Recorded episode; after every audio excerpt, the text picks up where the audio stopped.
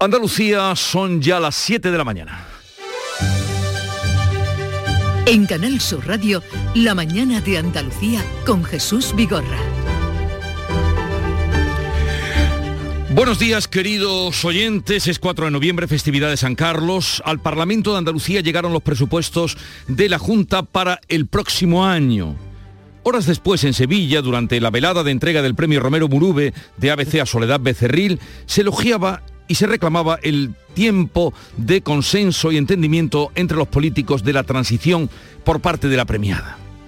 Soledad Becerril es ministra, es alcaldesa, es eh, defensora del pueblo, era reconocida por un artículo dedicado a quien fue su contrario en el ayuntamiento hispalense, el alcalde Manuel del Valle, en el que reconocía a ella haber sido el transformador de la ciudad con motivo de la Expo del 92 y por su labor durante la transición y llegada de la democracia. Tal vez imbuidos por ese espíritu de una política de consenso y el elogio de una alcaldesa del PP, a uno del Partido Socialista, el actual regidor de Sevilla y líder del PSOE andaluz, Juan Espadas, reconoció en su discurso el buen entendimiento que tenía con el presidente de la Junta, su adversario político, el señor que tengo enfrente, dijo. En Canal Sur Radio, la mañana de Andalucía con Jesús Vigorra. Vamos a seguir intentando hacer un Manuel del Valle, hacer una Soledad Becerril, vamos a intentar seguir cambiando una historia que parece predestinada a discutir, a confrontar o a faltarse al respeto. Creo que la política es mucho más que eso. Y la altura, en este caso de la política, es la altura de un país. Simplemente ayúdennos todos un poco a conseguirlo, ¿verdad, presidente? Muchas gracias. Ya ven ustedes, qué buen tono, qué cortesía. Cuando subió al atril Juanma Moreno, también aferrándose a otros tiempos de la política, directamente le pidió a Espadas el apoyo para los presupuestos de la Junta, apelando a la transición, citando a Alfonso Guerra y con una cercanía imposible hoy en otros foros institucionales. Todos podemos y debemos poner de nuestra parte y no hay ningún demérito, absolutamente no hay ningún demérito en conceder a los demás, aunque solo sea una parte de razón en eso estoy muy de acuerdo con lo que hace unos días otro destacado sevillano, Alfonso Guerra, decía algo que a mí me, generó cierto interés, ¿no? Decía que cuando todos ceden en una negociación y modifican en parte su postura en beneficio de un acuerdo, en realidad nadie está cediendo. Y tiene mucha razón, y tiene mucha razón. De lo que ocurra después ya lo veremos, pero a veces es saludable pensar que los responsables políticos pudieran entenderse para beneficio de la comunidad y el logro de grandes proyectos.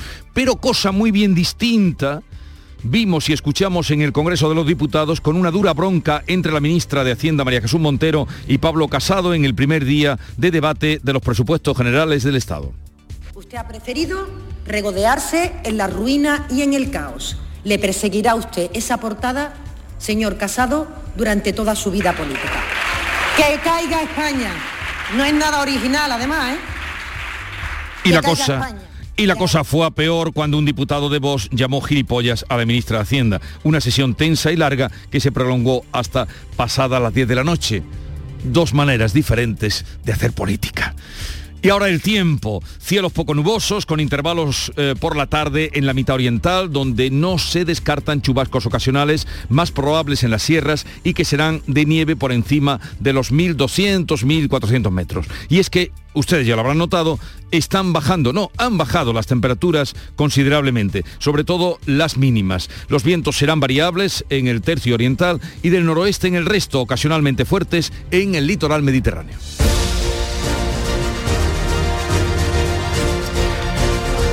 Y vamos a ver cómo viene el día en cada una de las provincias de Andalucía. Por Cádiz, ¿qué se espera, Salud Botaro? Pues espera frío, 12 grados de temperatura a esta hora, se nota la bajada, 18 de máxima y el cielo despejado a esta hora. ¿Qué tiempo tenemos por el campo de Gibraltar, Fermín Soto? Bueno, pues aquí también hace rasca a esta hora de la mañana, eh, temperatura 12 grados, máxima prevista para hoy de 18 y cielos despejados. En Jerez, Pablo Cosano. Pues da un bajonazo el termómetro, 9 grados marca ahora, el 5 ha habido de mínima esta noche, 19 de máxima. Y por Huelva, Sonia Vela. También se nota esa bajada de temperaturas. Tenemos a esta hora en la capital 9 grados, llegaremos a los 21, el cielo prácticamente despejado. En Córdoba, José Antonio Luque. Pues fíjate, en la comarca de los Pedroches 4 grados en este momento, en la capital 8, sí, y, una máxima prevista de 18 grados con el cielo limpio. Y en Sevilla, Pilar González. Pues aquí también hay 4 grados en la sierra, concretamente en Alanís, 11 en la capital, la máxima prevista 19 grados y el cielo despejado. Para que vean ustedes el contraste, al llegar esta mañana a la radio había 10 grados. Ayer 19 Qué bajonazo más grande, Pilar. En Málaga, María Ibáñez. Pues eso te iba a decir yo también, la diferencia que teníamos ayer. 6 grados menos que ayer, se nota mucho. Se nota mucho, Jesús. 12 grados a esta hora en la capital, vamos a alcanzar los 21. En Jaén, César Domínguez. Aquí han subido con respecto a los 5 que decíais antes, tenemos 9, pero vamos que no vamos a pasar de los 15 grados de máxima, o sea que no, no va a subir mucho más. Los cielos están estrellados a esta hora de la mañana y bueno, parece que hoy no va a llover o si lo hace, pues chubascos ocasionales en la sierra. En Granada, Laura Nieto. Pues frío, que es muy bueno para la piel y que está permitiendo además que se produzca nieve en Sierra Nevada desde ayer. Eso es muy importante. No tenemos nubes de momento. 4 grados y 15 de máxima. Pero pronto, como apunta Laura, se verán las montañas nevadas. Y en Almería, María Jesús Recio. Los astrónomos de Calar Alto tendrán una piel estupenda porque están a menos 2 grados ahora mismo. En la capital tenemos 15, alcanzaremos 19, algunas nubes. Gracias a todos compañeros, que tengáis un buen día. Vamos a ver cómo están ahora las carreteras en Andalucía. Desde la DGT nos informa Alfonso Martínez. Buenos días. Buenos días. En este momento afortunadamente no hay grandes complicaciones en la red de carreteras de Andalucía, circulación fluida y cómoda tanto en la red principal como en la secundaria. Aún así, desde la Dirección General de Tráfico le seguimos insistiendo no bajen la guardia al volante y moderen la velocidad.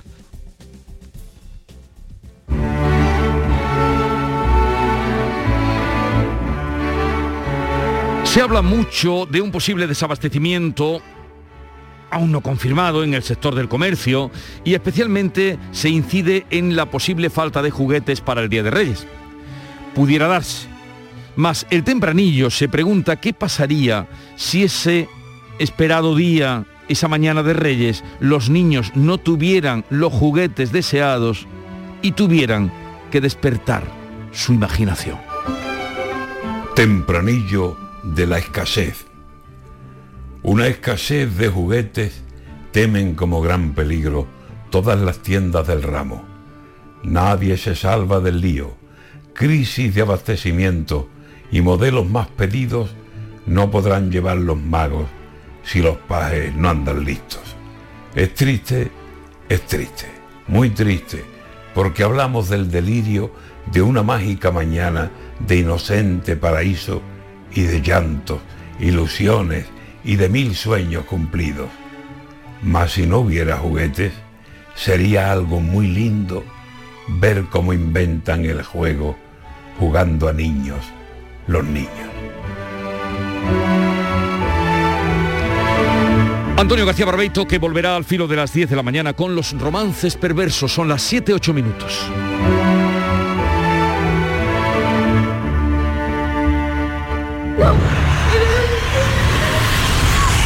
Violencia sexual no es una película. Llama al 016 si necesitas información o ayuda. Delegación del Gobierno contra la Violencia de Género. Ministerio de Igualdad. Gobierno de España. No hay que acabar con el miedo, sino con lo que produce el miedo. Aquadeus, ahora más cerca de ti, procedente del manantial Sierra Nevada, un agua excepcional en sabor, de mineralización débil que nace en tu región. Aquadeus Sierra Nevada es ideal para hidratar a toda la familia y no olvides tirar tu botella al contenedor amarillo. Aquadeus, fuente de vida, ahora también en Andalucía. En el origen está la clave. ¿Quieres volver a lo esencial? Hay un programa de desarrollo rural para ti la Red Rural Nacional pone a tu disposición ayudas para iniciar tu proyecto vital en el entorno rural. Eres origen. Conecta con el desarrollo rural. Red Rural Nacional, Ministerio de Agricultura, Pesca y Alimentación, Gobierno de España. La mañana de Andalucía con Jesús Bigorra. Noticias. Los presupuestos de la Junta ya están en el Parlamento andaluz. Comienza así la cuenta atrás para su aprobación definitiva que sigue en el aire por la falta de acuerdo del Gobierno con la oposición. Carmen Rodríguez Garzón. Son los presupuestos de la recuperación, según el Ejecutivo, que destaca que de cada 100 euros, 64 se destinarán a sanidad, educación y servicios sociales. El presidente de la Junta asistía anoche a la entrega del premio Joaquín Romero Murube, que organiza BC de Sevilla, a la que fuera alcaldesa de la ciudad Soledad Becerril y durante el acto Juan Moreno apelaba al espíritu de acuerdo y entendimiento de la transición para aprobar los presupuestos que de momento no tienen asegurados los apoyos. Estimado Juan, querido Juan, hay espacio para el acuerdo.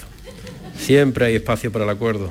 Dos se entienden y, y nos debemos de entender porque lo hemos pasado mal con la pandemia. Tenemos que reconstruir todo lo dañado y ese es un potente instrumento precisamente para la recuperación económica y social. En ese mismo acto estaba presente el alcalde de Sevilla, al que escuchaban se dirigía el presidente de la Junta, Juan Espadas, que en su intervención también apelaba al diálogo y al entendimiento, reivindicaba otra forma de hacer política. Vamos a seguir intentando hacer un Manuel del Valle, hacer una Soledad Becerril, vamos a intentar seguir cambiando una historia que parece predestinada a discutir, a confrontar o a faltarse al respeto. Creo que la política es mucho más que eso. Ayúdennos todos un poco a conseguirlo, ¿verdad, presidente?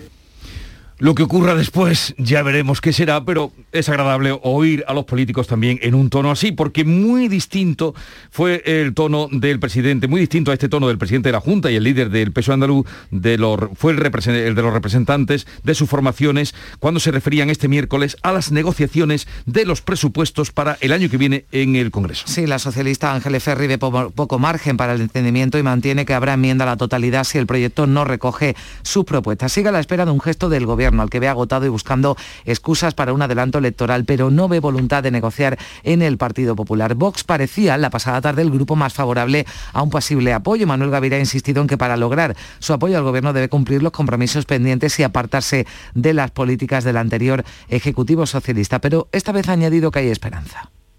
La acción es continuar las mismas políticas socialistas o cambiar. Nosotros, si cambia, si cumple, tendrá el apoyo. Si no cambia y no cumple, no tendrá el apoyo.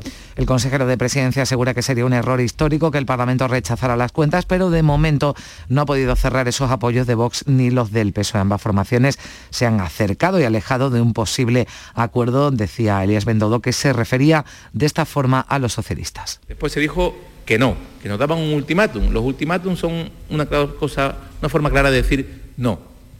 Después de ese ultimátum volvió a decir que sí, que se volvía a sentar a negociar y ahora vuelve a decir que no. Por tanto, esos bandazos no, eh, bueno, no creo que sean buenos para dar mensaje de estabilidad al conjunto de Andalucía. Si el Gobierno no consigue sacar adelante los presupuestos, se verá obligado a prorrogar las cuentas de este año, en el que es el último año de legislatura. Dice que solo adelantaría las elecciones si los grupos les niegan además el apoyo a las principales leyes del Gobierno. Quien sí parece tener atados los apoyos es el Gobierno del PSOE y Unidas Podemos. Hoy sigue en el Congreso de los Diputados el Pleno con los debates de las siete enmiendas a la totalidad del proyecto de ley de presupuestos generales del Estado. Beatriz Galeano. Unos presupuestos que se espera que sean rechazados por la misma mayoría que sacó adelante las cuentas en 2021. En la sesión de ayer, el líder del PP le pedía al Gobierno que retirara las cuentas. Los presupuestos han nacido muertos y son fallidos porque se basan en previsiones falsas, decía Pablo Casado. Señor presidente del Gobierno ausente y señora ministra de Hacienda, estos presupuestos están para devolver. Son papel mojado. Están muertos, nacen muertos, son una tomadura de pelo. A tiempo están de retirarlos. Y si no, una vez más, tendrá que venir el Partido Popular a arreglar la ruina que por tercera vez en la historia ha dejado un gobierno socialista. La ministra de Hacienda reprochó al Partido Popular haberse abonado al argumentario del caos. María Jesús Montero. Usted ha preferido regodearse en la ruina y en el caos. Le perseguirá a usted esa portada, señor Casado, durante toda su vida política. El que caiga España. No es nada original, además, ¿eh? Que caiga España, que ya la levantaremos. Es lo que ha dicho a lo largo de todo su discurso. El portavoz de Vox, por su parte, formación que también ha presentado una enmienda a la totalidad, acusaba al Gobierno de gastar más que nunca en la partida de personal de confianza y de haber diseñado unos presupuestos ruinosos que endeudarán a las generaciones futuras, decía Iván Espinosa de los Monteros. Nunca ha habido más ministros, más secretarios de Estado, directores generales, jefes de gabinete y nunca mejor pagados, porque ustedes siguen aumentando el crédito de la partida de personal de confianza. El gobierno del PSOE y de los marxistas de Podemos ha disparado un 45% el número de asesores elegidos a dedo y ya son más de 1.200 asesores. Ustedes no es que gobiernen para el pueblo, pero sin el pueblo. Ustedes han traído el pueblo entero a gobernar y a través de personal de confianza. ¿Pero cuánta gente conocen ustedes? Respondía así la ministra de Hacienda, María Jesús Montero, que acusaba a Vox de impugnar todo el sistema democrático. Impugnan el sistema. Ustedes impugnan este sistema democrático. Y yo me pregunto, si para ustedes la política, los políticos, ¿no? Es algo tan eh, evitable, tan malo y tan desastroso eh, para el porvenir del país, que hacen sus señorías todos sentados como diputados en este Congreso, señoría. Pero a pesar de la dura bronca que hubo ayer, los presupuestos saldrán adelante con el apoyo del PNV y de Esquerra Republicana de Cataluña, los mismos apoyos que eh, llevaron a Pedro Sánchez a la Moncloa. Y seguimos sin saber qué va a hacer el gobierno con la reforma laboral, porque la vicepresidenta Yolanda Díaz dice ahora que técnicamente no se puede derogar. Sí, en plena negociación con los agentes sociales y tras superar el conflicto abierto por este asunto en el seno del Ejecutivo, Yolanda Díaz admite, lo hacía anoche en la sexta, que la derogación de la norma aprobada por el PP en 2012 no es posible. Técnicamente se puede derogar la reforma laboral del Partido Popular? No. ¿Por qué? Porque fue una reforma ex expansiva que afectó a más de 20 preceptos del Estatuto de los Trabajadores, a varios reales decretos y a varias directivas. Por tanto, ¿se puede dictar una norma que diga derogamos esto? No. Eso sí, insisten que esto no va a impedir que se trabaje para luchar contra la precariedad y la temporalidad. También confirmaba que no se tocará el despido. Desde la patronal han dejado claro que su organización está dispuesta a hablar de lo que habla Europa y no de lo que hable cualquier ministro o ministra del Gobierno. Y ya saben que ha surgido otro debate no exento de polémica, el que ha generado la propuesta del ministro de Sanidad de Seguridad Social de subir medio punto las cotizaciones sociales para llenar así la hucha de las pensiones. Y hacer frente de esta manera al pago de prestaciones a la llamada generación del baby boom. José Luis, José Luis Escribá ha señalado que su propuesta es transitoria y que en cualquier caso todavía se está discutiendo con los agentes sociales. Es una opción que estamos discutiendo, sí. Pero en cualquier caso sería algo transitorio y muy contingente. La oposición reclama soluciones mucho más globales, centradas en el fomento de la natalidad y el empleo. El presidente de la Junta, Juanma Moreno, y el ministro de Seguridad Social coincidieron ayer en una reunión en Sevilla en la necesidad de llegar a un consenso ante los retos que debe afrontar el sistema de pensiones. La fuerte dependencia del sector de servicios en Andalucía ha llevado a que octubre cierre con un aumento del paro, mientras en el conjunto del país ha caído la cifra de parados y es la primera vez que lo hace en un mes de octubre en más de 40 años. Aquí en Andalucía el desempleo ha crecido en todas las provincias, salvo Almería y Córdoba, si se compara con los datos del mes anterior. Sin embargo, en términos interanuales, el paro cae, las cifras de afiliación a la seguridad social mejoran, como subraya el secretario de Empleo de la Junta, José Agustín González. Lo que supone que Andalucía aporta uno de cada cinco nuevos afiliados en España. De hecho, en los últimos 12 meses esta creación de empleo sigue también muy intensa, con 119.733 nuevos cotizantes. Y un mes más debemos destacar la evolución de los trabajadores autónomos. Lo que sigue bajando en Andalucía es la tasa de incidencia del COVID. Se sitúa en 33 casos por cada 100.000 habitantes. La peor noticia es que tras la jornada del martes sin fallecidos, este miércoles la Consejería de Salud confirmaba cuatro muertes. También hay que sumar 169 nuevos positivos en los hospitales. Hay 179 pacientes con coronavirus, 40 de ellos en las UCIs. En todo el país la tasa de incidencias se sitúa en 49 casos por cada 100.000 habitantes. Hoy se reúne el Ministerio de Sanidad y Comunidades Autónomas para analizar la evolución de la pandemia. Y hoy hay convocadas concentraciones en los hospitales públicos andaluces para pedir a la Junta que renueve los contratos de los 8.000 profesionales a los que no se renovó el pasado día 31 de octubre. Y a un asunto al que se refería la viceconsejera de Salud, Catalina García, que asegura que el gobierno andaluz estaría dispuesto a contratar de nuevo a esos profesionales si el gobierno envía el fondo COVID con el que se hizo esa contratación extraordinaria. Este gobierno está dispuesto a contratar a esas 8.000 personas más si el el Gobierno de España manda ese fondo de COVID, porque ahora esas 12.000 personas las contratará el Servicio Andaluz de Salud con su presupuesto. Reunión en Madrid entre la consejera de Agricultura y el ministro Luis Planas. Carmen Crespo ha pedido que se tenga en cuenta la diversidad del campo andaluz en el reparto del 23% de las ayudas de la política agraria común. Se trata de los llamados ecoesquemas, medidas para conseguir una agricultura más medioambiental y sostenible que no suponga un sobrecoste para el agricultor. Las negociaciones siguen abiertas, decía Carmen Crespo. Lo que ahora mismo no puede producirse es que los ecoesquemas se conviertan en otro coste de producción. Por tanto, para ello en Andalucía, con nuestra diversidad de cultivos, con ocho ecoesquemas no tenemos suficiente y por tanto necesitamos más de regadío y más de secano.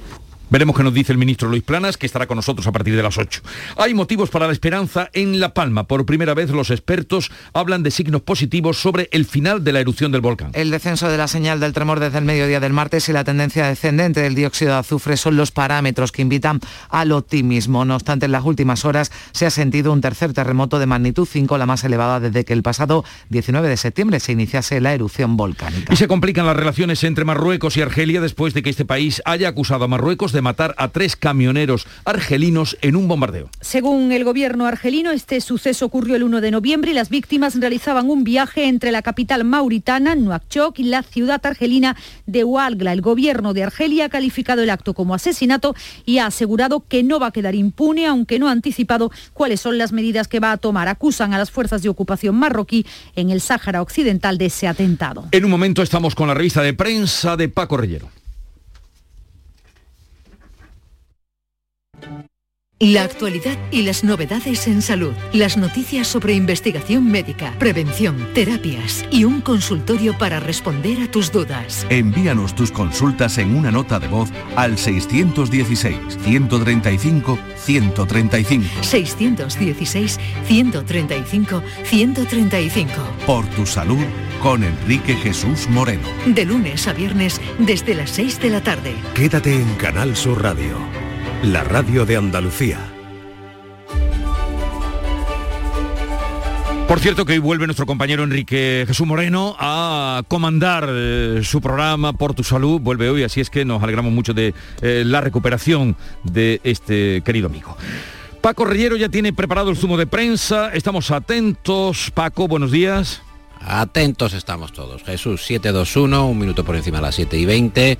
Asuntos muy diversos. La prensa trae hoy mucha variedad. Destacamos la fotografía de apertura del diario El Mundo dedicada a los cientos de palmeros que se encuentran ahora mismo en un limbo jurídico. Tienen pendientes el pago de hipotecas de miles de euros eh, con las que sufragaron la compra de sus casas que ahora como vemos en esa imagen, con dos damnificados, están sepultadas bajo la lava. Respecto a la luz, encontramos en Voz Populi que Teresa Rivera, la ministra para la Transición Ecológica, plantea un tercer decreto a la desesperada, es la expresión de Voz Populi, para que la factura de las familias sea similar, la factura de la luz, me refiero a la de años anteriores y cumplir así con el compromiso del presidente del gobierno. Eh, estamos en crisis de suministros en el mundo.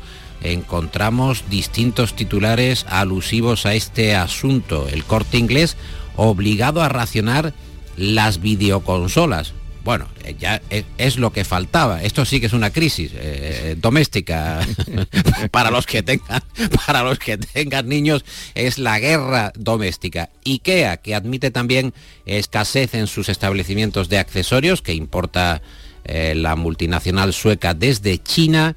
Amazon y AliExpress que duplican su logística por mar y por aire para sortear el colapso y en el Independiente en esta línea encontramos que el gas transportado en barcos se encarece hasta un 50%. Las distintas cabeceras compiten hoy con diversas exclusivas e interpretaciones de la actualidad política. A ver, ¿cuáles son? Por ejemplo, en The Objective, que abre su edición en línea con una información con formato de serial.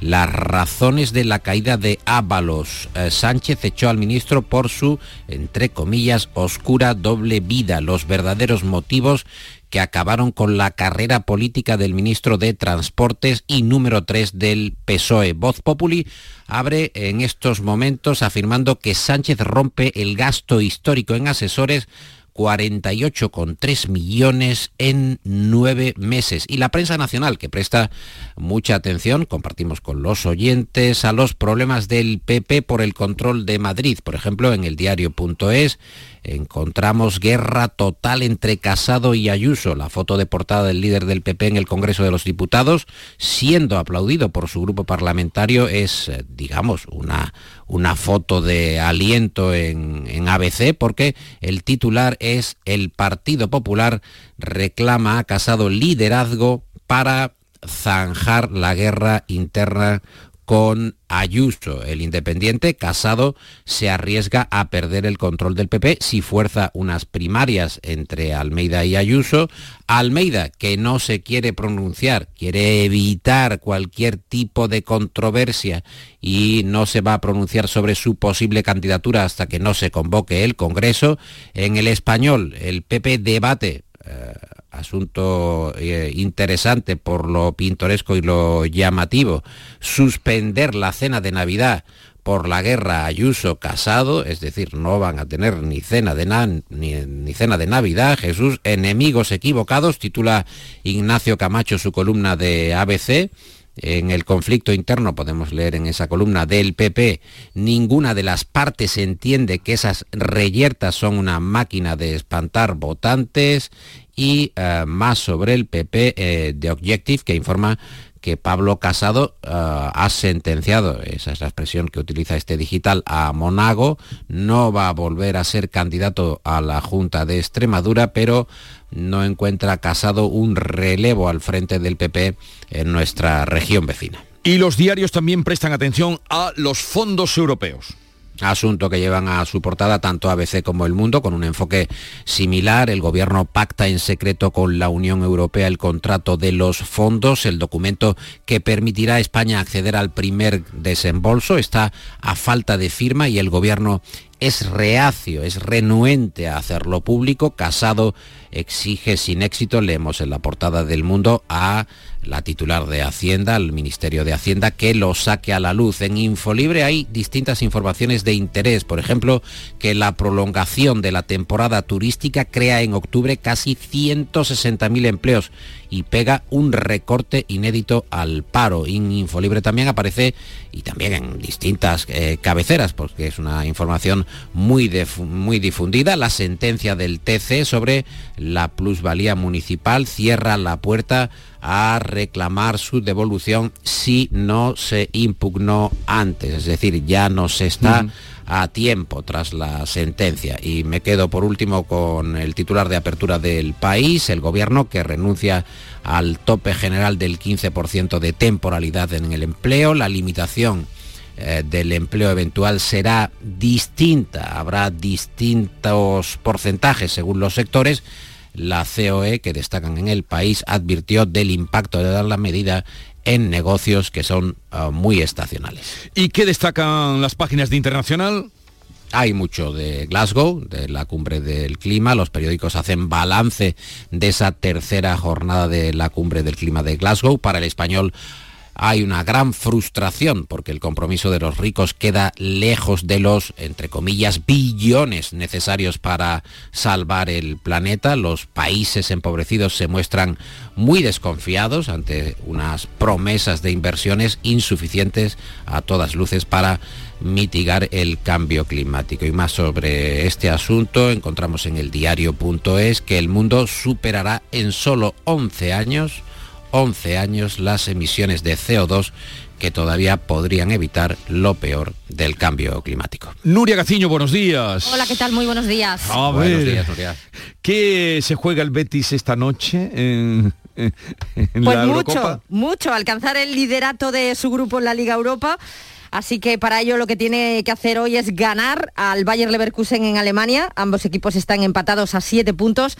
Así que los verdiblancos deberán sumar los tres puntos en juego para liderar ese grupo G en solitario y de este modo pues sacarse casi casi el pasaporte directo para los octavos de final de la Liga Europa. Se espera algún que otro cambio, aunque parece que esta vez el técnico eh, Manuel Pellegrini pondrá lo más cercano a su once de gala Así que seguramente veremos en acción desde el inicio a Fekir y a Guido. Hoy, por tanto, estaremos pendientes de la Liga Europa después de la disputa de la cuarta jornada de la fase de grupos de la Champions donde el Real Madrid venció por 2 a 1 ante el Shakhtar Donetsk en un mal partido, pero pese a ello el equipo madridista ya es líder de su grupo con nueve puntos. El que se ha complicado el pase a los octavos es el Atlético de Madrid. Tras caer el Liverpool por 2 a 0, el conjunto colchonero baja a la tercera posición con cuatro puntos, segundo es el Oporto con cinco. Y hoy también pendientes del Málaga que espera seguir invicto en casa. A las nueve y cuarto de la noche, el Málaga recibe a la Real Sociedad B con el objetivo de mantener esa racha invicta como local.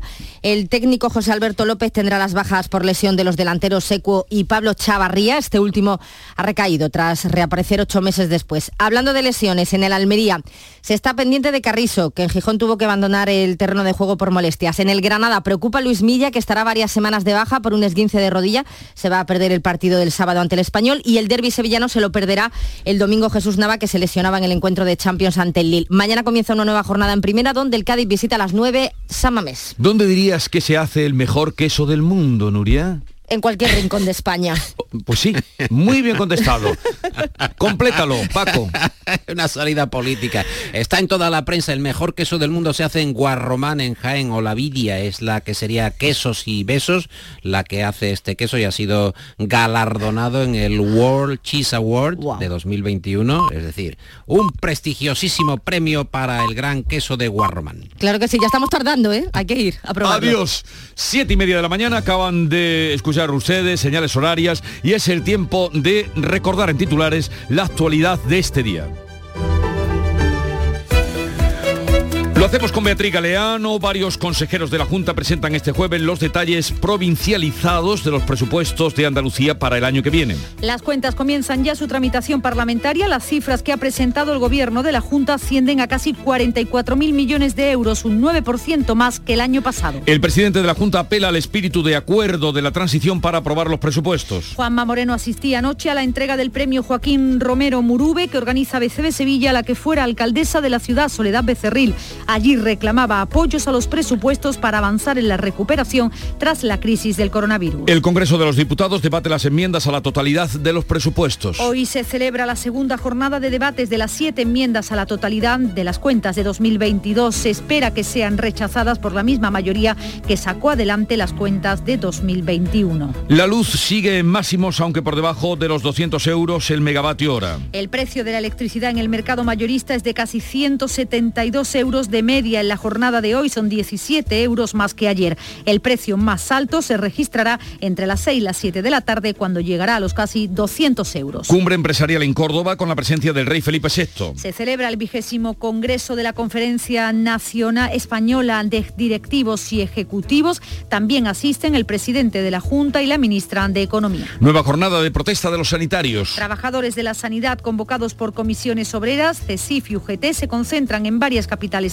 andaluzas para exigir la renovación de los 8.000 trabajadores despedidos a finales de octubre. Posibilidad de lluvia en La Palma, donde preocupa el empeoramiento de la calidad del aire en algunas zonas de la isla. Aunque algunos signos positivos como el descenso de la señal del tremor hacen pensar a los científicos que el final de la erupción del volcán de la Cumbre Vieja está más cerca. Argelia denuncia que un bombardeo marroquí ha matado a tres civiles en el Sáhara Occidental. Argel advierte de que los asesinatos no van a quedar impunes. El Ministerio de Exteriores español considera el incidente preocupante. Y ahora el tiempo. Cielos hoy poco nubosos con intervalos nubosos por la tarde en la mitad oriental, donde no se descartan chubascos ocasionales, serán más probables en las sierras. Y vamos a completar esta información del tiempo con esa bajada de temperaturas muy apreciable hoy, con la situación de los embalses en Andalucía al día de hoy. Una información que nos llega del programa Cambio Climático en la voz de Jorge González. La Reserva Hídrica Española frena por primera vez su caída en los últimos meses y se sitúa esta semana en el 39%, dos décimas más que hace siete días. El agua acumulada roza los 21.900 hectómetros cúbicos. El incremento también se ha registrado en la vertiente atlántica andaluza. Las cuencas del Guadiana, Tinto, Guadalete y Guadalquivir alcanzan los 5.614, lo que supone volver a colocarse por encima del 29 de su capacidad, frente al 28,7 de la semana pasada. No ocurre lo mismo en la cuenca mediterránea, donde continúa la caída en las reservas. Aquí han bajado medio punto, situándose en el 35,5% de la capacidad total de los embalses. La mañana de Andalucía. Hemos salido a la calle a preguntar a los vehículos qué opinan. ¿Al tuyo le gusta el seguro de auto de Cajamar? Y a ti seguro que también. Sobre todo su precio. Solicita presupuesto en tu oficina de Cajamar y llévate un parasol. Promoción válida hasta el 31 de diciembre. Consulta información y bases en cajamar.es barra seguros. Cajamar. Distintos desde siempre. Pipas Reyes son las pipas de siempre. Ahora encontrarás tus pipas Reyes más grandes, con más aroma, con más sabor y más duraderas. Tradición e innovación para traerte tus mejores pipas Reyes. Las del paquete rojo, tus pipas de siempre. Las claves económicas con Paco Bocero. Paco, buenos días. Buenos días, Jesús. Llegamos al jueves mm, en una semana llena de claves económicas. ¿Qué tenemos para hoy? Pues mira, el efecto, como bien dice, estamos teniendo un inicio de mes y de semana lleno de claves económicas de bastante importancia. Pero vamos a empezar con una que tiene valor positivo vista la evolución de nuestra economía. Ayer Christine Lagarde, la presidenta del BCE, declaró una vez más como muy improbable que los tipos de interés subieran el año que viene. Y esto supone un balón de oxígeno para las circunstancias en las que nos encontramos en nuestro país, con un crecimiento menor del esperado, rezagado en el conjunto de la eurozona y atado al mismo problema de todo, el disparo de la inflación con perspectivas inciertas. ¿Y esa es una de las causas, tal vez, eh, Paco, que explican la retracción del consumo hasta ahora? Así es, entre otras, ¿eh? que tienen que ver con la incertidumbre generalizada ante un escenario que se siente en muchos hogares con interrogantes, y esto se puede palpar en la calle. De hecho, veamos un par de datos. Uno, el del consumo del tercer trimestre, que según los datos adelantados de la Contabilidad Nacional del PIB del jueves pasado, mm. cayó medio punto. Y otro, la confianza del consumidor. La nuestra cayó en octubre, también después de subir con mucha fuerza en septiembre. Y la de la eurozona bajó también por tercer mes consecutivo. Aunque mira, vamos a tratar de ser positivos, a tener algunas previsiones y datos. Cuéntanos algunas de ellas. A ver, pues mira, ayer y según la consultora Aston Commerce, las ventas del comercio electrónico en España podrían rondar los 17.000 millones de euros en el cuarto trimestre del año. Un trimestre, el que estamos ahora, el que va a coincidir en el periodo de mayor consumo por el Black Friday y las fiestas navideñas. Esto equivaldría a un gasto medio de 600 euros por usuario de comercio electrónico, que es el canal de compra que ya emplea aproximadamente un 60% de la población española, siempre según esta fuente. Lo bueno es que la previsión supera ampliamente las cifras del año pasado de la misma modalidad de comercio, comercio electrónico, que en el último trimestre ascendieron a 14.613 millones de euros. Y estábamos ya hablando de un año récord. Pues esperemos que se cumplan y que también naturalmente aumenten las cifras del comercio presencial. ¿Hay alguna cosa más para hoy a tener en cuenta? Pues sí, mira, hoy tenemos otro indicador adelantado, que es en este caso el PMI de servicios, ya que hablamos de comercio. La previsión es que caiga un punto, pero manteniéndose cómodamente por encima de la media positiva, que son 50. Eh, también lo vamos a ver en la eurozona, aunque este se espera que caiga un poquito más. Y así estamos mirando al viernes. Eh, mirando al viernes, que será mañana. Paco, un abrazo, que tengas un buen día, abrígate. Igualmente, que por mi tierra están a 4 grados y en Dilar, en Dilar, donde han puesto un centro, la EMED, pues se ha estrenado con 8 grados bajo cero. Esto, sí, esta mañana. Pero eso está lejos. es lo que tiene el invierno. Adiós. adiós. Foro Flamenco de Canal Sur. Este 5 de noviembre descubre tres grandes del flamenco. Carmen Herrera al baile, Santiago Lara a la guitarra y Jesús Méndez al canto. Foro Flamenco de Canal Sur. Desde las 7 de la tarde en el Teatro Fundación Cajasol de Jerez. Las invitaciones se podrán recoger los días 3, 4 y 5 de noviembre en el auditorio de la Fundación Cajasol de Jerez, en Avenida Ingeniero Ángel Mayo número 20, de 10 de la mañana a 7 de la tarde. Foro Flamenco de Canal Sur, con el patrocinio de la Fundación Cajasol. ¿Existe algo más valioso que el tiempo? Pues no. Por eso, esta Black Week Hyundai te lo regala. Porque si compras un Hyundai te ahorras muchos meses de espera para tener tu coche. Black Week de Hyundai. Lo quieres, lo tienes. Condiciones especiales para unidades en stock. Más información en hyundai.es. Vamos a completar la información que le estamos contando con otras noticias. Bernardo Montoya, el único acusado por el asesinato de la joven Laura Luelmo en 2018 en el Campillo, ya ha sido trasladado a la cárcel de Huelva ante la proximidad de juicio el próximo 15 de este mes, Sonia Vela. Sí, Montoya estaba interno desde finales de 2018 en la prisión de Morón de la Frontera en Sevilla, pero se ha procedido ya a su traslado porque tiene que someterse al protocolo COVID antes de que se inicie el juicio. El acusado se enfrenta a la pena de prisión permanente revisable por el crimen de la joven Laura Luelmo. Laura era una joven profesora zamorana que estaba cubriendo una baja en el instituto del municipio de Nerva cuando fue atacada sexualmente y asesinada. Ocurría en diciembre de 2018. Bernardo Montoya vivía frente a la casa que la joven se había alquilado en la localidad cercana del Campillo y fue detenido por la Guardia Civil un día después de que se hallara el cuerpo sin vida de Laura a las afueras del Campillo. La Guardia Civil ha detenido en Sevilla a un hombre por suplantar a otro en un examen de recuperación del carné de conducir. Pilar González. El detenido se presentó con el DNI original de quien realmente tenía que presentarse para recuperar los puntos y además iba con medios técnicos para hacer trampa y al final todo se le volvió en contra. Terminó en el hospital. Escuchen cómo lo cuenta el portavoz de la Guardia Civil. Lleva un móvil con una cámara pegada al interior, una batería USB para alimentar todo el chinguito y un emisor wifi para enlazar con un auricular que decía tener en el interior del oído. E intentó sacarlo, pero tan metido estaba y la manipulación y los nervios y la situación, al final empezó a quejarse y tuvo que ser trasladado al Hospital Virgen de Rocío. Ahora tanto él como la persona que tenía que haberse presentado a hacer el examen se enfrenta a penas de entre seis meses y tres años de cárcel. Madre mía, lo que se hubiera ahorrado este señor con haber estudiado un poco, hincar codos.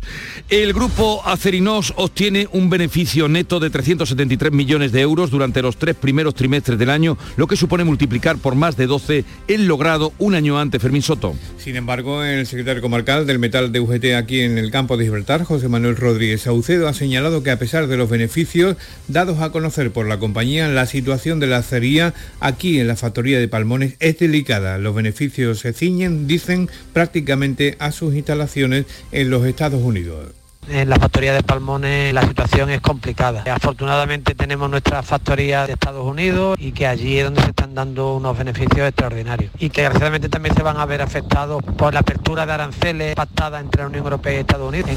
Córdoba publicita su proyecto de base logística del Ejército de Tierra en la segunda Feria Internacional de Defensa y Seguridad. José Antonio Luque. Eso es, en Madrid hay un centenar de empresas cordobesas que han instalado un stand con espacio para reuniones y facilitar el encuentro comercial. Lo explica el alcalde, José María Bellido. desde luego está siendo muy satisfactorio y que nace con vocación de continuidad. Yo creo que ese grandísimo proyecto que es para Córdoba, el futuro de la base logística, va a tener una enorme traducción para nuestra economía y para nuestro empleo y la presencia en esta feria desde luego ayuda a que ese objetivo se pueda conseguir y se pueda conseguir cuanto antes. Pues ya se sabe que los primeros edificios de la base logística del ejército se levantarán en 2023. Regresa el tráfico internacional al aeropuerto de Granada con una conexión con París. Laura Nieto. Ayer tarde llegó el vuelo procedente de París, aterrizaba en las instalaciones de Chauchina y abrió la vuelta de las conexiones internacionales, un paso más hacia la normalidad y el despegue económico. Vueling ha sido la primera compañía que ha regresado. Escuchamos a los viajeros. Era muy complicado llegar a Granada y para la ida tuve que hacer el cambio a Barcelona y bueno, por suerte encontré el directo para volver. he terminado de estudiar allí y he venido a mi tierra, Granada. Así que muy contento de estar el primer vuelo directo que hace Vueling desde París-Orly a Granada. La ruta contará con dos vuelos semanales en miércoles y domingo. Bonjour, Laura Nieto. En Málaga arranca hoy el Salón Inmobiliario del Mediterráneo SIMED. Se ofertan 11.000 viviendas con precios desde los 140.000 euros. María Ibáñez. El salón ofrece la mayor oferta de viviendas en el sur de España y la Costa del Sol. En el Palacio de Ferias de la capital se dan cita 170 empresas, las principales promotoras y comercializadoras del mercado que ofertan sus viviendas principalmente en nuestra, en nuestra provincia, aunque también hay de Cádiz y Granada. Málaga representa el 27% del mercado inmobiliario andaluz y es la quinta provincia en compraventa de viviendas. Y ayer supimos, según un informe, que uno de cada cinco andaluces tiene previsto comprarse una vivienda en los próximos cinco años. En Almería hemos conocido que David Bisbal ha dado positivo en coronavirus. ¿Cómo ha sido eso, María Jesús Recio? Se encuentra bien, lo primero, no sabe dónde ha podido contagiarse, estaba vacunado y ha sido justo al regresar de su gira en Estados Unidos cuando ha dado positivo al hacerle el control. Lo peor, no poder abrazar a su mujer y a sus niños al llegar al aeropuerto, pero ha mandado este mensaje de tranquilidad a sus fans. Los sanitarios me dicen que estoy recuperándome muy rápidamente, que mi carga viral es eh, ya baja y por lo tanto tengo esperanza. Pero hasta que no dé negativo no puedo retomar mi agenda de trabajo. Cerraba gira española en el Palau Sant Jordi de Barcelona, que tendrá que esperar. También recuerda que el virus sigue ahí y hay que tener precaución. No bajemos la guardia, nos dice. Olavidia es un queso, lo, lo hemos dicho cuando repasábamos la prensa nacional e internacional. Es un queso hecho por una empresa familiar de Guarromán que ha sido elegido mejor queso del mundo, César Domínguez. Pues se llama Quesos y Besos, la quesería es una pequeña empresa familiar que en cuatro años ha colocado su Olavidia en la cima del mundo de los quesos. Se han presentado a este premio 4.000 variedades. Lo hace Silvia Peláez. Una quesería humilde en Andalucía, en Jaén, en Guarromán, que estáis todos invitados y empezamos esta andadura en agosto de 2017 en mayo de 2018 conseguimos mejor queso de España en Gourmet Queso y ahora conseguir mejor queso del mundo. ¡Dios mío! 4.000 variedades, Jesús, de 48 países de los cinco continentes. El mejor, el nuestro. Bueno, bueno, y me, una duda. ¿Cómo traducirán el nombre de Guarromán, puesto que este queso es internacional, a otros idiomas? Pues si a nosotros nos cuesta decir World Cheese Awards, pues fíjate a un chino decir Guarromán. Es, el primer pueblo cuando se entra en Andalucía, ¿no? Es el primero prácticamente, que... prácticamente, sí, prácticamente. Y el último, cuando nos despedimos y salimos eh, hacia, sí, primero Santa Elena, pero... Eh, Eso es. Mm, Guarromán... Pues que, que, sepa una cosa, Jesús, cuando vino el rey a inaugurar Espoliva, buscó expresamente el stand de quesos y besos, porque se había quedado sin el queso ganador del Premio de España de 2018. Pues... O sea que Felipe VI ya estará llamando para conseguir un queso o la vidia. felicitamos a esta familia y a esta empresa andaluza. Llegamos así a las 7.45 minutos de la mañana, 8 menos cuarto, sigue la mañana de Andalucía. En la mañana de Andalucía de Canal Sur Radio. Las noticias de Sevilla. Con Pilar González. Hola, buenos días. Bajan las temperaturas, sobre todo las mínimas, que son hoy de 7 grados en municipios como Écija, Lebrija o Morón, 8 en la capital, donde la máxima prevista es de 19 grados. A esta hora en Sevilla hay 11 grados, 5 por ejemplo en Cazalla de la Sierra. El cielo despejado. Ignacio Automoción tu centro multimarcas en Utrera te ofrece la información del tráfico. Hay retenciones en la entrada a Sevilla por la A49 de 7 kilómetros, uno por el patrocinio, dos por la variante de Bellavista, tres en la autovía de Utrera, dos en la de Coria y uno en la de Mairena. En la subida al Centenario, dos en sentido Huelva, dos también en el nudo de la Gota de Leche, sentido Ronda Urbana Norte, donde el tráfico es intenso. Intenso también es en la entrada a la ciudad por el Alamillo, Avenida Juan Pablo II y Puente de las Delicias, Avenida de la Paz y en la Avenida de la Palmera a la altura de Bueno Monreal. Relájate, porque tendrás garantía de 24 meses, atención personalizada, vehículos por encargo, variedades en sub o crossover. www.ignacioautomoción.com Ignacio Automoción tiene la solución. En Canal Sur Radio, las noticias de Sevilla. Esta mañana la Junta va a presentar los presupuestos andaluces en Sevilla, las inversiones que recogen las cuentas autonómicas que están ya en el Parlamento andaluz para nuestra provincia. Avanzamos que incluyen más de 42 millones de euros para el tranvía de Alcalá de Guadaira que conectará con la línea 1 del metro y 4 millones de euros para la futura línea 3 del metro, 650.000 euros para el proyecto de la futura Ciudad de la Justicia y 700.000 para habilitar la céntrica Sala Santa Inés como sede temporal del Museo Arqueológico Provincial. Y en cuanto a los presupuestos de la capital, del Ayuntamiento, el Partido Popular ha presentado una enmienda a la totalidad de las cuentas municipales. El portavoz Juan de la Rosa mantiene que son irreales y responde, dice, al interés electoral del propio alcalde. Creemos que este presupuesto tiene un fuerte carácter electoralista. Está pensando en la salida del señor Espada y no encontrar puntos en común con el resto de fuerzas política. También ha presentado enmienda la totalidad con el mismo argumento el Grupo Municipal de Vox y Ciudadanos vuelve a insistir en la paralización del presupuesto, es lo que solicitan, hasta que el Gobierno aclare cómo va a solucionar los 30 millones de euros que tenía previsto ingresar por el impuesto de la plusvalía. Y desde Adelante Sevilla, su portavoz Susana Serrano no descarta apoyar las cuentas. Lo que queremos es que se, se llegue a una mayor ejecución presupuestaria, pero no hay mejor medida para esa ejecución presupuestaria que sacar los presupuestos lo antes posible posible por responsabilidad. Y la delegada de Hacienda, Sonia Gaya, critica que los grupos quieran bloquear unos presupuestos que dice son estratégicos para la ciudad. Los grupos de derecha, bueno, pues han blindado cualquier posibilidad de acercarse o pactar con los presupuestos, por tanto es mucho más factible y mucho más probable un acercamiento a, a la izquierda.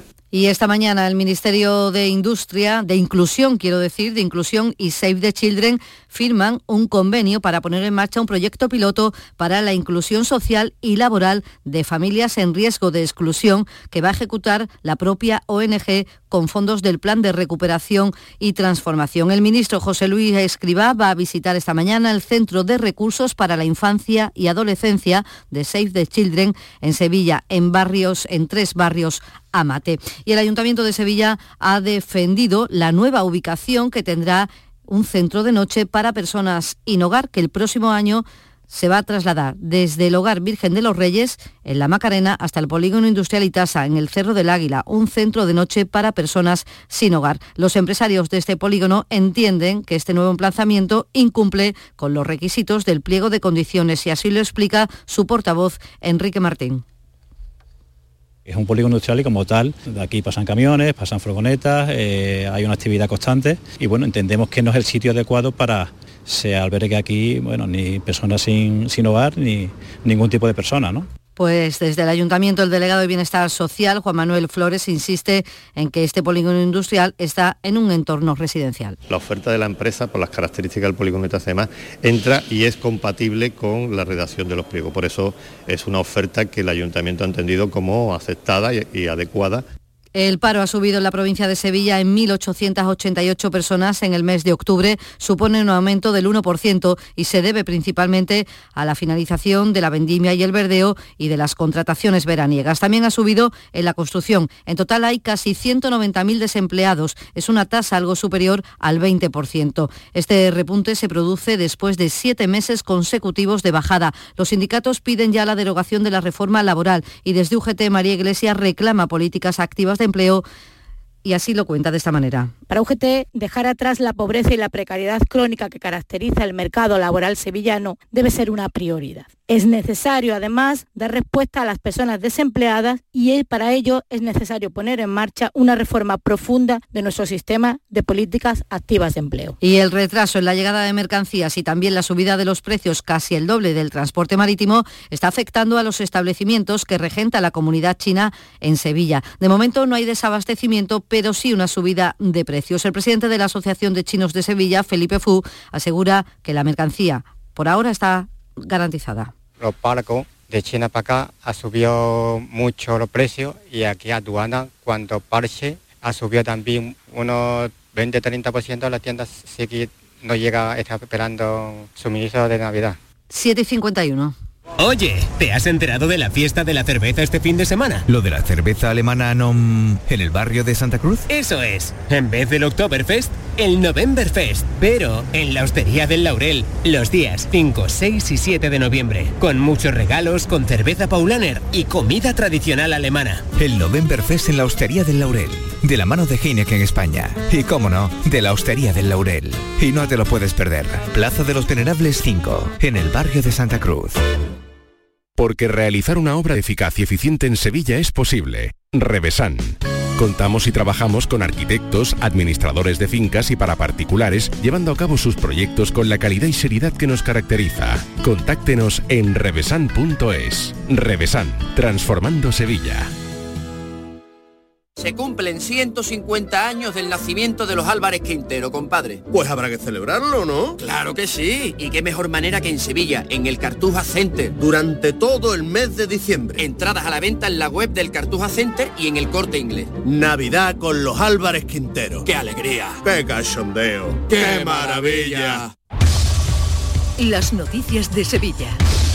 Canal Sur Radio. La incidencia por coronavirus sigue bajando, está en 19 casos por 100.000 habitantes tras sumar 26 contagios en las últimas horas y un fallecido. Destaca la situación de los molares, que tiene una tasa de 398. Ha comenzado ya a bajar, pero sigue siendo la más alta de toda la provincia. Sin embargo, su alcalde, José Javier Beira, ha mostrado aquí en Canal Sur Radio tranquilidad, ya que asegura que realmente hay 14 casos, pero al tener una población pequeña, la tasa se dispara. Están además, dice, muy localizados. Pues han sido varios focos familiares y totalmente controlados. Le puedo confirmar que a, quizás confinados a día de hoy puede haber entre 9 o 10 y que en esta semana van a ir saliendo de sus confinamientos y por tanto lo que se espera es que en estos días y la semana que viene la tasa vaya bajando. En tribunales, el conocido psiquiatra sevillano Javier Criado se ha declarado inocente en el juicio en el que se le acusa por un delito contra la integridad moral de una de sus pacientes. Ella ha declarado, ha ratificado que Criado la humillaba y que solo hablaba de sexo. El juicio seguirá el viernes. Además, la Policía Nacional ha conseguido liberar en Valencia a una mujer víctima de la trata de seres humanos que había sido captada en Sevilla para ejercer la prostitución.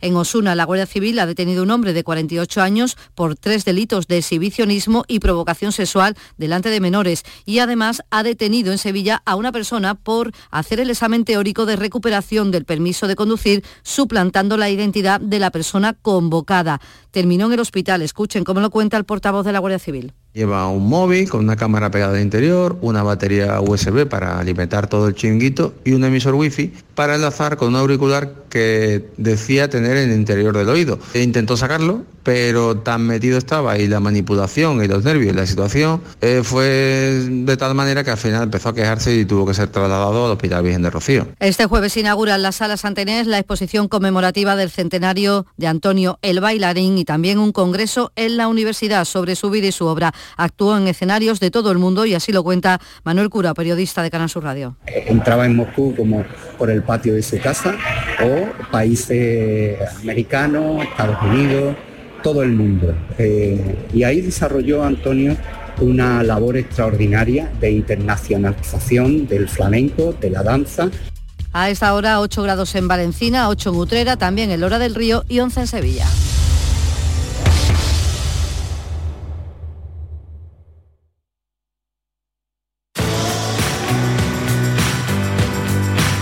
Black Week de Hyundai patrocina este programa.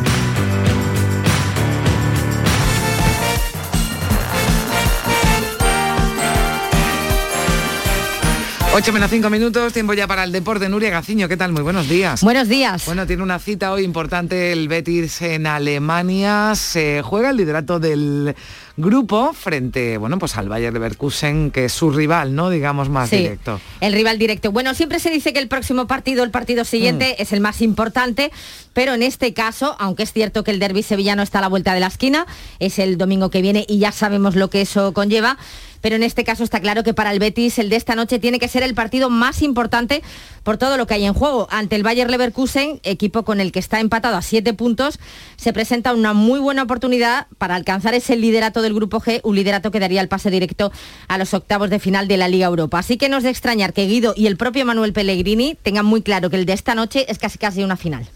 partido más importante que tenemos ahora es, estamos concentrados en, en lo más cercano que tenemos, que es eh, lo que venimos a hacer acá, Alemania, y, y a poder hacer nuestro juego y, y ganar los tres puntos. Eh, no decide el grupo que en el fútbol, mientras las matemáticas no, mientras matemáticas cuadren, todo puede pasar, así que creo que el equipo que gana va a sacar tres puntos, pero le van a quedar todavía dos partidos más, seis puntos por jugarse, así que todo puede suceder. Pero coincido con usted que es un partido, que es un partido muy importante. Es cierto, como apunta Sí. Pellegrini, que aún quedarían dos jornadas, pero no es lo mismo encarar esas dos jornadas eh, como primero de grupo que a remolque, ¿no? Que duda cabe.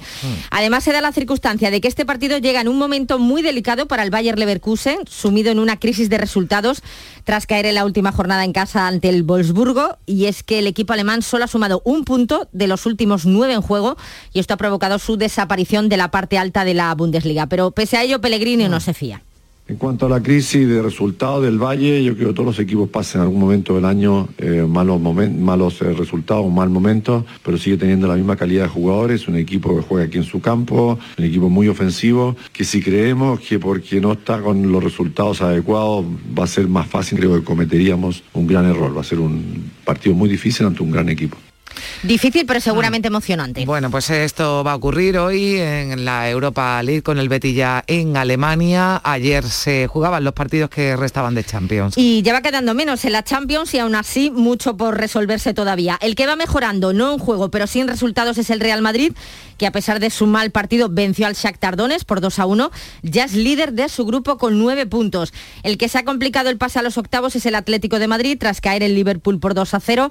Baja ahora a la tercera posición el conjunto colchonero con cuatro puntos, segundo solo Porto con cinco y el Liverpool ya ha logrado meterse en los octavos y además como primero de grupo. También están ya en octavos de la Champions el Bayern de Muni, el Ajax de Ámsterdam y la Juventus.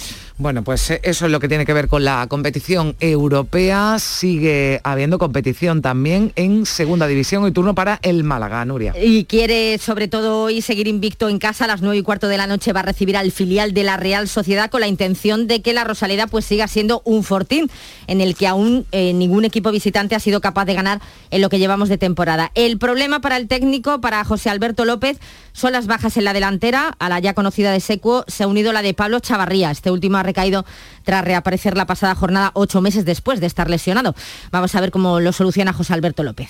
Son cosas que, forman parte del, del, juego también, las lesiones musculares y normalmente, pues no sé por qué, pero, pero suelen pasar estas cosas, que cuando tienes una posición en la cual puedes tener menos alternativas, pues aparecen lesiones de jugadores que, que son en la misma posición. Bueno, lesiones que hay en, otro equipo, en otros equipos y no son en el Málaga, Nuria. En el Almería se está pendiente de Carrizo, que en Gijón tuvo que abandonar el terreno de juego. El próximo rival en la Liga de la Almería será el Burgos. Vamos a ver eh, si llega a tiempo. En el Granada preocupa Luis Milla, que estará varias semanas de baja por un esguince de rodilla y el derby sevillano del domingo se lo perderá Jesús Navas que se lesionaba en el encuentro de Champions ante el Lille. Y mañana una nueva jornada con mm. el Cádiz jugando en San Mamés. Bueno, pues eh, habrá tiempo ya para hablar de Liga. Veremos eh, primero qué hace el Betis hoy en Alemania. Gracias, Nuria. Hasta aquí el deporte. ¿Existe algo más valioso que el tiempo? Pues no. Por eso, esta Black Week Hyundai te lo regala. Porque si compras un Hyundai te ahorras muchos meses de espera para tener tu coche. Black Week de Hyundai. Lo quieres, lo tienes. Condiciones especiales para unidades en stock. Más información en hyundai.es.